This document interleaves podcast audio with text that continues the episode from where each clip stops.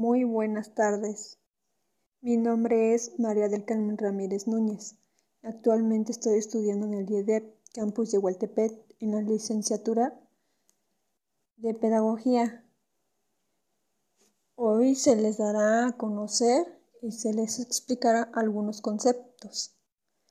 Como primer punto tenemos antecedentes y se dice que es todo aquello que antecede y puede utilizarse para hablar de una circunstancia o acción que sirve como referencia para comprender con mayor exactitud un hecho posterior.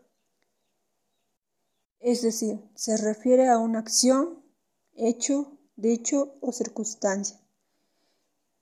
Todo eso les permite comprender o valorar hechos posteriores.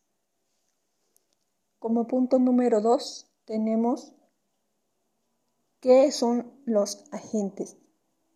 Y nos dice que es una persona que actúa, que obra, que produce efecto, que hace algo sobre otra cosa. Personas de que manera intencional, organizada y sistematizada contribuyen con la atención, cuidado y desarrollo del niño. Como punto número 3 tenemos retos de la innovación educativa. Nos dice que son una práctica derivada de la educación basada en retos para resolver problemas reales de forma colaborativa, experimental y progresiva. Además nos permite el desarrollo de competencias en los estudiantes, tales como el trabajo colaborativo, pensamiento crítico, toma de decisiones y desarrollo de proyectos. A continuación se darán a conocer las siguientes preguntas. La primera es, ¿qué significa para ti innovar? Para mí, innovar es un proceso mediante el cual un dominio, un producto o servicio se renueva y actualiza por medio de la aplicación de nuevos procesos, la introducción de nuevas técnicas o establecimiento de ideas exitosas. Es decir, crear algo nuevo, algún diseño. Como punto número dos está la pregunta, ¿qué es la innovación educativa?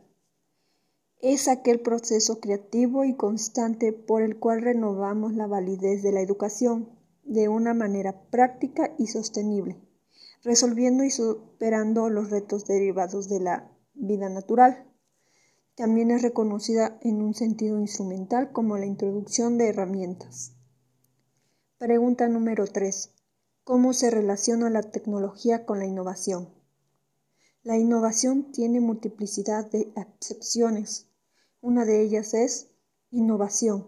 Es la habilidad de superar enfoques normativos con un margen significativo. Producir nuevos valores, resultados. Es decir, que la tecnología ha sido más visible. Pregunta número 4.